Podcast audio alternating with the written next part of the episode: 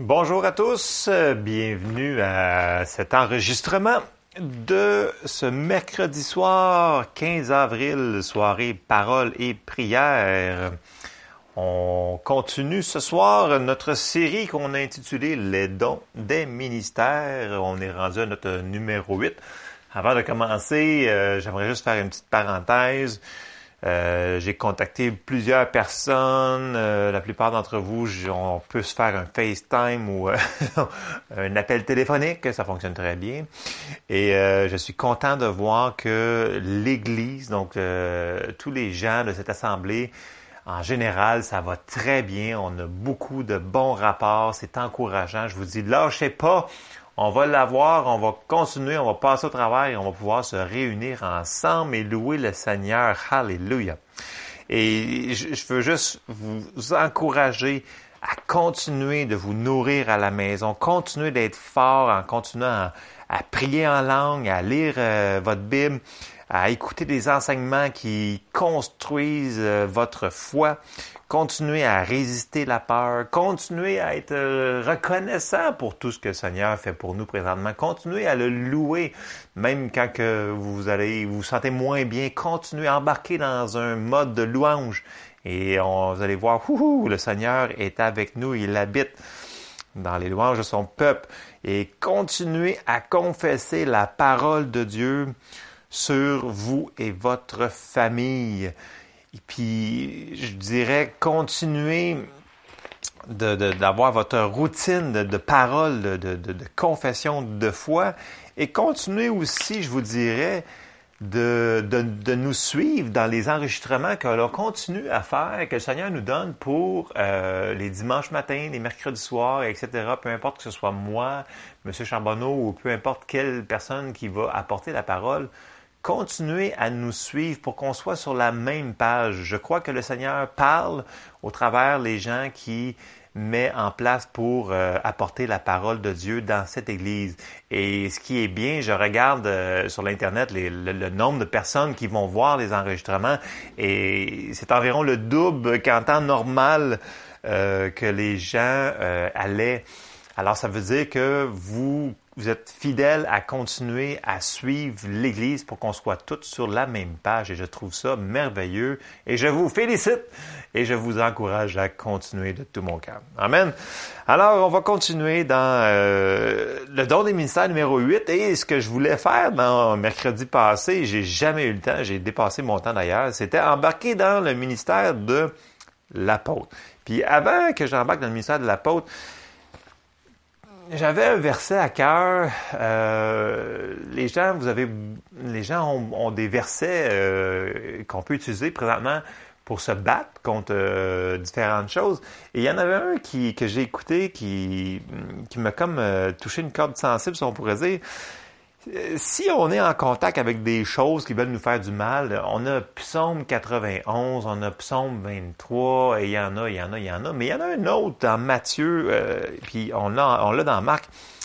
Oh, c'est Marc 16 au verset 17 et 19. Jésus avait dit, Voici les miracles qui accompagneront ceux qui auront cru. En mon nom, ils chasseront les démons. Ça, c'est nous autres. Ils parleront de nouvelles langues. Ça, c'est nous autres. Ils saisiront des serpents. Ça, c'est nous autres. On ne fait pas par exprès, là. C'est s'il y en a, puis ça ne fera aucun mal. S'ils boivent quelques breuvages mortels, ils ne leur feront point de mal. Je vais revenir sur ce petit point-là. Ils imposeront les mains aux malades et les malades seront guéris. Ça, c'est nous autres.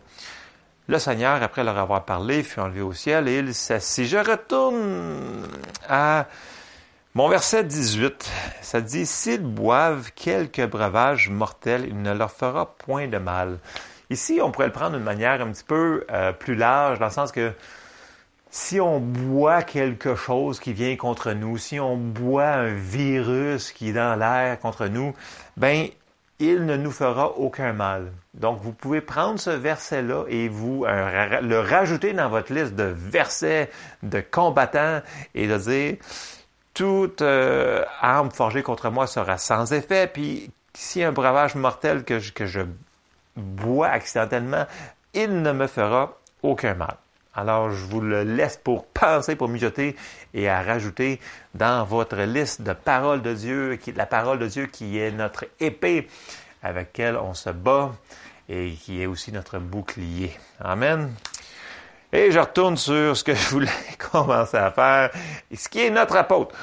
Et je fais une petite euh, révision cette fois-là, je vais condenser un petit peu plus.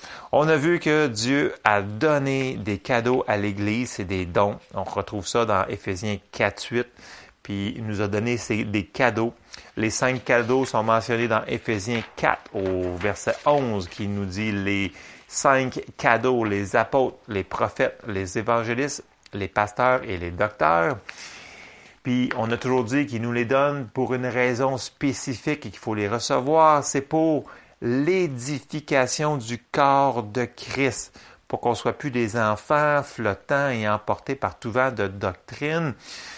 Alors, ces cadeaux-là nous ont été donnés et il faut les recevoir. Puis quand on a vu que dans Éphésiens 4.12, c'est pour l'édification, c'est le mot construire, c'est comme euh, la construction d'une maison, c'est pour la construction du corps de Christ. Alors ces cinq dons-là, ces cinq cadeaux-là, ils ont été envoyés par Jésus pour que le, son corps puisse être euh, construit. Et on a vu que tous ces, bien entendu, ces cinq ministères-là, on ne peut pas s'appeler soi-même dans un ministère et ils doivent tous travailler ensemble. Euh, ils ont chacun leur fonction et c'est pour ça que cette série-là est là. C'est pour euh, regarder quelle est la fonction de chacun, comment les reconnaître et surtout comment recevoir l'onction, le don sur les personnes qu'ils euh, vont nous être envoyés. Alors, commençons par, par notre message de ce soir qui est l'apôtre. Si on regarde l'apôtre, ben c'est euh, le, mot utilisé ici, c'est dans le grec, c'est apostolos, euh, qui veut dire un messager, quelqu'un qui est envoyé. Donc, c'est pas compliqué. L'apôtre, c'est quelqu'un, c'est un messager, c'est quelqu'un qui est envoyé. Le mot, il est utilisé aussi pour décrire le ministère de Jésus. Et si on s'en va dans Hébreu, au chapitre 3, et au verset 1, ça nous dit C'est pourquoi, frères saints qui avez part à la vocation céleste, considérez l'apôtre et le souverain sacrificateur de la foi que nous professons, Jésus, qui a été fidèle à celui qui l'a établi, comme le fut Moïse dans toute sa maison. Et ici, on voit que Jésus est appelé apôtre parce qu'il a été envoyé comme Moïse fut envoyé aussi pour euh, libérer le peuple d'Israël, pour euh, sauver le peuple d'Israël, Jésus a été envoyé pour nous sauver. Donc c'est notre apôtre, le souverain sacrificateur de la foi que nous professons. On voit dans le passage que l'on vient de lire que l'apôtre est fidèle. Ils ont utilisé le mot fidèle dans la maison qu'il a été envoyé. On va voir beaucoup de caractéristiques d'un apôtre ce soir. Je vais essayer de les, euh, de les euh, rendre le plus simple possible, mais une des caractéristiques, c'est que l'apôtre, il est fidèle. Une autre caractéristique, c'est qu'il va glorifier Dieu. Donc, n'importe quel de ces ministères-là, s'il le fait euh, d'une manière véridique, ça va glorifier Dieu. Et on va lire le passage dans Jean chapitre 17 au verset 3. Et on va commencer, oui, on va commencer au verset 3. Ça nous dit, euh, Jean 17, 3, Or, la vie éternelle, c'est qu'ils te connaissent, toi, le seul vrai Dieu, et celui que tu as envoyé, Jésus-Christ. Je t'ai glorifié sur la terre, j'ai achevé l'œuvre que tu m'as donnée à faire. Donc, on voit ici, bien entendu, notre exemple qui est Jésus je t'ai glorifié. Donc, sa mission, entre autres, était de glorifier Dieu sur la terre. Donc, ça, c'est une des caractéristiques d'un apôtre. Puis, bien entendu, si on dit le mot apôtre, tout le monde pense tout de suite à les douze apôtres. Et vous avez entièrement raison. On va aller dans Luc 6, 13. Ça nous dit, quand le jour parut, il appela ses disciples et il a choisi douze auxquels il donna le nom d'apôtres. Les autres, il, il y avait beaucoup de gens autour de Jésus qui le suivaient. C'était ses disciples. Mais il y en avait douze qu'il a choisis pour être apôtres, pour être des messagers, pour être quelqu'un qui va les envoyer. Et là, je vais faire une parenthèse ici pour les apôtres parce que oui, il y avait les douze apôtres, mais ces douze apôtres-là étaient un petit peu différents euh, au niveau de la dispensation qu'on est présentement. Il y a encore des apôtres, et ça c'est clair et net, mais on va juste faire une petite parenthèse et on va faire un petit croche par Apocalypse 21 euh, au verset 13, qui nous dit, là il parle ici, là, dans le, euh, quand il va avoir le nouveau temple, puis toutes ces, choses-là, euh, ça nous dit à l'Orient trois portes, au nord trois portes et au midi trois portes et à l'Occident trois portes. La muraille de la ville avait douze fondements et sur eux les douze noms des apôtres de l'agneau. Celui qui me parlait avait pour mesure un roseau d'or afin de mesurer la ville, ses portes et sa muraille. Ici, on voit que les douze premiers apôtres sont appelés les apôtres de l'agneau. Les apôtres de l'agneau, euh, ils n'en parlent pas beaucoup, mais ce qu'on peut voir, grosso modo, c'est que les apôtres de l'agneau, c'est eux que le Saint-Esprit s'est servi d'eux pour écrire euh, des évangiles, des épîtres, donc des lettres à l'Église. donc, ceux-là, ces apôtres, les douze originales, donc je vais me servir, euh, là, les gens vont me dire, ben là, les douze, il y avait Judas, mais il est mort, mais là, Paul, est-ce que Paul fait partie des apôtres de l'agneau? C'est pas spécifié. On ne s'est pas marqué c'est qui les douze noms. Euh, je vais vous lancer que, que est-ce que c'est un apôtre de l'agneau, Paul? Peut-être. Je crois que oui, parce qu'il a écrit beaucoup d'épîtres, beaucoup de lettres. Euh, Jésus s'est révélé à lui. Donc, mais peu importe que ce soit lui ou euh, Matthias qu'ils avaient choisi, euh, c'est pas ça qui est important, c'est de savoir c'est que les douze apôtres de l'agneau qui sont décrits ici, il n'y en, aura pas d'autres. C'est vraiment c'est tous les autres apôtres qui sont apparus depuis ce temps-là, qui sont des envoyés de Dieu, qui sont des messagers de Dieu, ne pourront pas écrire euh, une partie de la Bible comme eux ils ont fait. Et c'était vraiment la parenthèse que je vous que je voulais faire, c'est que ces douze-là, ils étaient différents. Je vais finir ma parenthèse là-dessus pour pas aller dans de la théologie que je ne veux pas embarquer ce soir. Et là, on va envoyer, on va embarquer dans euh, ce qu'il avait dit aux douze. Euh, on va aller, il l'a partout. Là, on, là on, peut reprendre une multitude de versets, mais pour euh, simplicité, j'ai pris Luc au chapitre 9 et au verset 1. Ça nous dit, Jésus ayant assemblé les douze, leur donna force et pouvoir sur tous les démons, avec la puissance de guérir les maladies. Il les envoya prêcher le royaume de Dieu et guérir les malades. Donc on voit que les douze, y ont été envoyés. Donc c'était des apôtres. Et là, tout de suite après, il va falloir qu'on parle de qui? Bien, bien entendu de Paul, parce que Paul est tellement mentionné dans la Bible, il est tellement écrit quasiment la moitié du Nouveau Testament. Euh, on va aller dans Acte 13. Et si on regarde au verset 1, ça nous dit, il y avait dans l'église d'Antioche des prophètes et des docteurs. Barnabas, Siméon appelé Niger, Lucius de Cyrène, Manaën qui avait été élevé avec Hérode le tétrarque et Saul. Donc on voit notre, Saul, il est là ici, notre Paul. Verset 2. Pendant qu'ils servaient le Seigneur dans leur ministère et qu'ils jeûnaient. Le Saint-Esprit dit, Mettez-moi à part Barnabas et Saul pour l'œuvre à laquelle je les ai appelés. Après avoir jeûné et prié, ils leur imposèrent les mains et les laissèrent partir. Barnabas et Saul, envoyés par le Saint-Esprit, descendirent à Séleucie et de là ils s'embarquèrent pour l'île de Chypre. Arrivés à Salamine, ils annoncèrent la parole de Dieu dans les synagogues des Juifs. Ils avaient Jean pour aide. Ce que je veux qu'on regarde ici brièvement, c'est que c'est le Saint-Esprit qui les a mis à part, qui les a appelés pour l'œuvre qu'il voulait qu'ils fassent. Et tout ce que l'Église a fait, c'est qu'ils ont euh, ils leur ont imposé les mains pour et les ont laissés partir. Donc l'Église était d'accord avec ça, que le Saint-Esprit avait parlé, puis qu'ils ont juste imposé les mains. Donc un apôtre n'est pas nécessairement quelqu'un qui relève de personne. Il va faire partie d'une Église lui aussi. Donc tout le monde est redevable là-dedans. Là.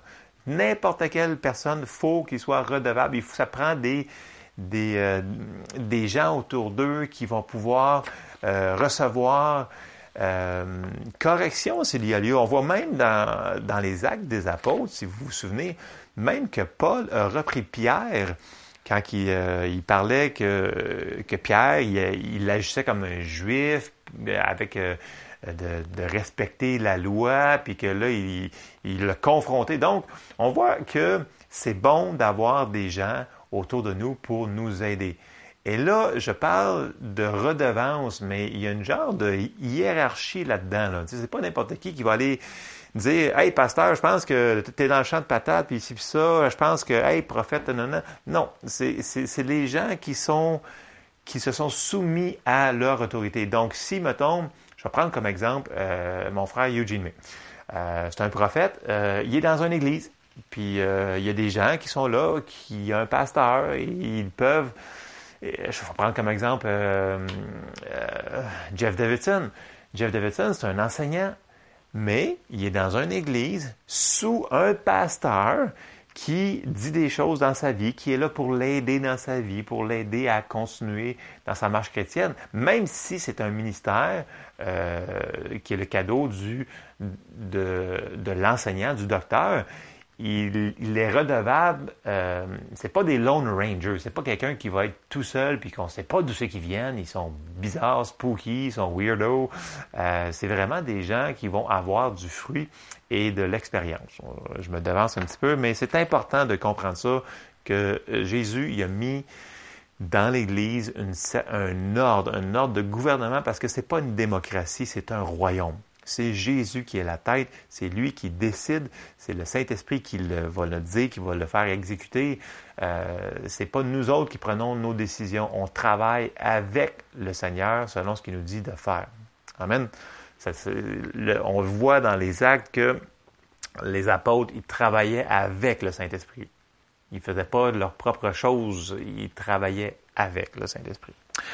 Je continue pour Paul. Euh, lui-même, Paul, il parle euh, de lui-même dans ses lettres aux églises à plusieurs reprises, puis il va lui-même donner sa description de tâche. Si on va dans Romains 1, au verset 1, ça nous dit Paul, serviteur de Jésus-Christ, ensuite de ça, appelé à être apôtre, mis à part pour annoncer l'évangile de Dieu. Et là, si vous regardez dans toutes les lettres euh, que, Paul a écrit, on va regarder que Paul, il va dire, Paul, serviteur de Jésus-Christ, appelé à être apôtre, et vous allez le voir, vous allez le voir, vous allez le voir. Donc, c'était comme sa salutation. Bonjour, je suis Paul, serviteur de Jésus-Christ, mis à part, appelé à annoncer l'évangile de Dieu et être apôtre. Et il n'y a, pas de, honte à le dire, il a été envoyé. Et la plupart de ces gens-là qui vont les écrire, bien entendu, c'était des églises que lui-même avait fondées. La fonction de l'apôtre, c'est, on l'a vu, c'est un messager, c'est d'aller annoncer la parole de Dieu et d'instruire les gens. Et si on regarde un petit peu plus creux le ministère des apôtres dans le Nouveau Testament, on voit qu'ils étaient là pour fonder des églises, pour former des gens. Puis on, va prendre comme exemple Timothée. Euh, si on lit dans Timothée, euh, chapitre 1, au verset 1, Paul, il va, on va lire, ça nous dit, Paul, apôtre de Jésus-Christ, par ordre de Dieu, notre Sauveur, et de Jésus-Christ, notre espérance. À Timothée, mon enfant légitime en la foi. Que la grâce, la miséricorde et la paix te soient données de la part de Dieu le Père et de Jésus-Christ notre Seigneur. Je te rappelle l'exhortation que je te fis à mon départ pour la Macédoine lorsque je t'engageais à rester à Éphèse afin de recommander à certaines personnes de ne pas enseigner d'autres doctrines et de ne pas s'attacher à des fables et à des généalogies sans fin qui produisent des discussions plutôt qu'elles n'avancent l'œuvre de Dieu dans la foi. Et alors là, on a un exemple ici merveilleux d'un papa spirituel qui va encourager son enfant dans la foi.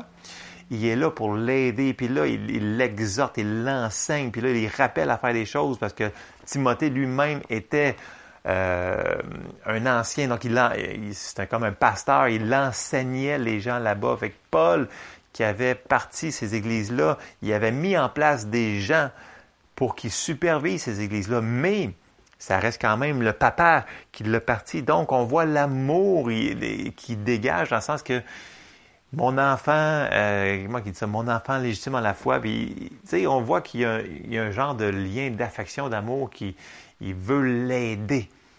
Donc ça, c'est un apôtre. Un apôtre, c'est une personne qui est mature et qui va corriger, il va instruire, il va discipliner, euh, il va vraiment encourager. L'apôtre euh, va aider dans tous les autres ministères. Puis on a un très bon exemple de ça dans, euh, les actes des apôtres. Lorsque Philippe, parce que Philippe, il a commencé à servir aux tables et on l'a vu qu'il est devenu évangéliste. Et il y a un passage qui est quand même assez intéressant dans, dans Acte 8. Et sans lire Acte 8 au complet, on voit que dans Acte 8, Philippe, il, s'en va en Samarie, puis il commence à évangéliser et il prêche le Seigneur Jésus. Puis là, ça dit que dans Acte 8, il y a eu des miracles, puis euh, tout le monde s'est converti, puis euh, les gens étaient dans la joie. Il les a même euh, baptisés dans l'eau. Et là, ça va super bien. Et c'est ce que Philippe a été appelé à faire. C'est un évangéliste. Puis on a vu que l'évangéliste va travailler dans les, dans les miracles et les prodiges. Et, acte 8, c'est, ah, au complet, c'est vraiment c'est, très intéressant ce qu'il dit. Mais on, on fait une petite parenthèse ici. Quand on arrive au verset 14, ça nous dit, dans Acte 8, les apôtres qui étaient à Jérusalem ayant appris que la Samarie avait reçu la parole de Dieu, y envoyèrent Pierre et Jean. C'est intéressant parce que il n'était pas obligé d'y aller, mais on voit que l'apôtre, il est appelé à être un papa pour pouvoir aider. Est-ce qu'il y avait d'autres besoins? Est-ce qu'il y avait d'autres choses? Et bien entendu, il y en avait d'autres. Parce que là, ça dit au verset 15, euh, Ceux-ci arrivés chez les Samaritains prière pour eux afin qu'ils reçussent le Saint-Esprit. Car ils n'étaient pas encore descendus sur aucun d'eux, ils avaient seulement été baptisés au nom du Seigneur Jésus. Alors Pierre et Jean leur imposèrent les mains et ils reçurent le Saint-Esprit. On voit que Pierre et Jean ils sont arrivés comme là pour voir les besoins, puis là, ils ont dit, bon, OK, wow, c'est merveilleux, qu'est-ce qui se passe ici? Puis là, ils ont, ils ont, ils ont vu que, wow, Hey, ils ne sont pas baptisés de Saint-Esprit. Hey, hey, il faut être baptisé de Saint-Esprit. Alors, ils ont embarqué pour aider euh, ce que Philippe a fait. En réalité, Philippe, c'est un évangéliste. Il n'était pas appelé à être pasteur et autre chose comme ça. Donc, ça prenait des gens pour venir continuer le travail, pour fonder les fondements de l'Église qu'il y avait là-bas, pour être sûr que les besoins étaient rencontrés. Et ça prend des gens matures, ça prend des, ça prend des papas spirituels. Et c'est ça ce qu'on a vu ici. Donc, les papas, ils ont été voir ce qu'il y avait là-bas, puis ils ont vu qu'il y avait un besoin. C'était le baptême du Saint-Esprit qui est très important. Et ça s'est passé. Donc, euh, le papa, il va s'assurer que les enfants de Dieu vont être protégés pour pouvoir grandir dans l'endroit qui sont là. Et on va continuer dans Acte 9, au verset 31, euh, et on va voir quelque chose ici. Euh, on va le lire. On va commencer acte 9, euh, ah, ouais, 31.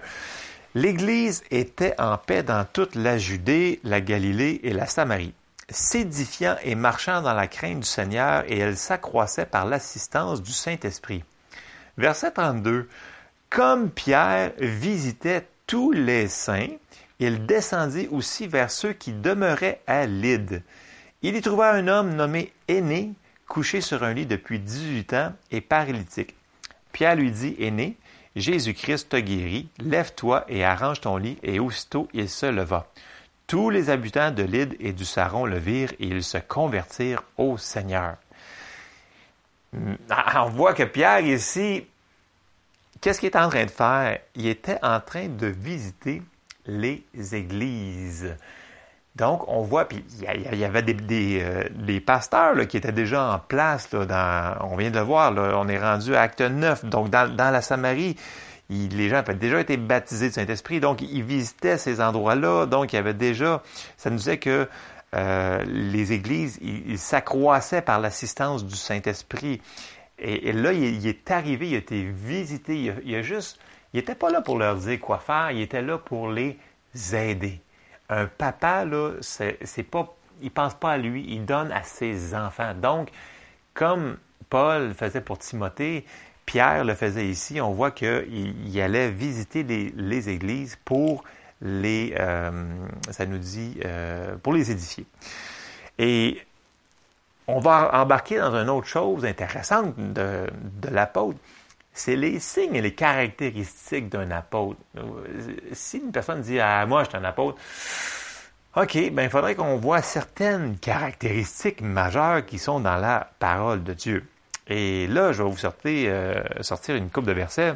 On va commencer par 2 Corinthiens 12, euh, qui, au verset 12, Paul, il parle ici, il dit, les preuves de mon apostolat ont éclaté au milieu de vous par une patience à toute épreuve. Donc, un autre caractéristique, les apôtres, ils marchent dans le fruit de l'esprit.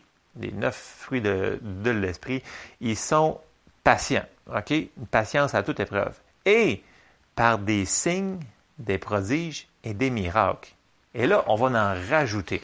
On va aller dans Romains 15 et on va commencer au verset 17. Paul y parle ici, J'ai donc sujet de me glorifier en Jésus-Christ pour ce qui regarde les choses de Dieu, car je n'oserais mentionner aucune chose que Christ n'ait pas faite par moi pour amener les païens à l'obéissance par la parole et par les actes. Pas juste par la parole, par les actes. Ça nous dit que la foi sans les œuvres est morte. Donc, c'était pas juste euh, par la parole. Et si on le voit tout de suite par, au, verset 19 de Romains 15, par la puissance des miracles et des prodiges, par la puissance de l'Esprit de Dieu, en sorte que depuis Jérusalem et dans les pays voisins jusqu'en Illyrie, j'ai abondamment répandu l'Évangile de Dieu. Hum, on voit que l'apôtre, il va fonctionner par la puissance des miracles et des prodiges, par la puissance de l'Esprit de Dieu. Et j'en rajoute, on continue. On s'en va dans 1 Corinthiens au chapitre 2 et on commence au verset 4. Et ma parole et ma prédication ne reposaient pas sur les discours persuasifs de la sagesse, mais sur une démonstration d'esprit et de puissance afin que votre foi fût fondée non sur la sagesse des hommes, mais sur la puissance de Dieu. Cependant, c'est une sagesse que nous prêchons parmi les parfaits, sagesse qui n'est pas de ce siècle, ni des chefs de ce siècle, qui vont être anéantis. On peut voir qu'encore une fois ici, l'apôtre, une démonstration d'esprit et de puissance puis c'est pas par des vains discours de, super philosophes, philosophiques. C'est pas sur la sagesse des hommes. Il va avoir la puissance de Dieu pour annoncer l'Évangile où est-ce qu'ils ont été envoyés. Et il faut qu'on les reconnaisse par ces choses-là. Si on voit pas ces choses-là, hmm, posons-nous des questions parce qu'on reconnaît l'arbre à son fruit. Et si on continue, et je vais me rendre à la fin euh, de notre Bible et on va voir un petit passage dans Apocalypse. C'est au euh, chapitre 2 qui nous dit Écrit à l'ange euh, écrit à l'ange de l'église d'Éphèse. Voici ce que dit celui qui tient les sept étoiles dans sa main droite, celui qui marche au milieu des sept chandeliers d'or. Je connais tes œuvres, ton travail et ta persévérance. Je sais que tu ne peux supporter les méchants, que tu as éprouvé ceux qui se disent apôtres et qui ne le sont pas, et que tu les as trouvés menteurs, que tu as de la persévérance et que tu as souffert à cause de mon nom, et que tu ne t'es point lassé. Ici, on voit quelque chose.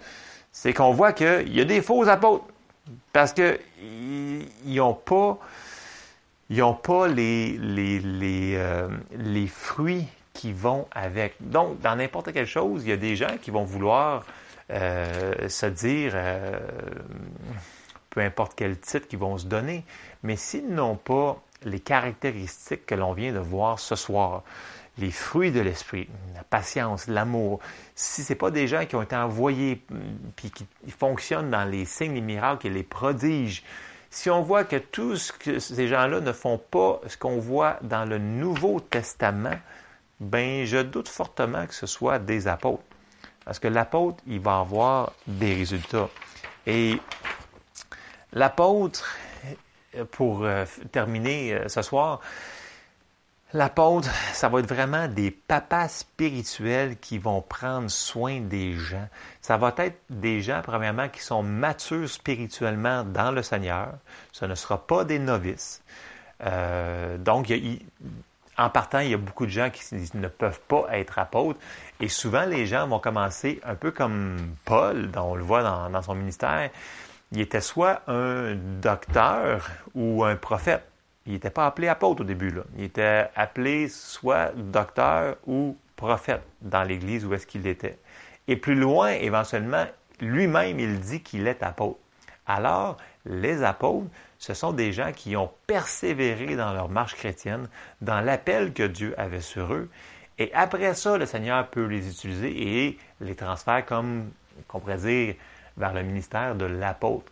Et là, ils sont de plus en plus efficaces parce qu'ils ont toute cette expérience-là et cette euh, relation avec Dieu et ils travaillent avec le Saint-Esprit vraiment d'une manière intime. Et ça fait que ça donne des gens qui en travaillant avec le Saint-Esprit, ça donne plus de résultats, plus de miracles, plus de, plus de tout.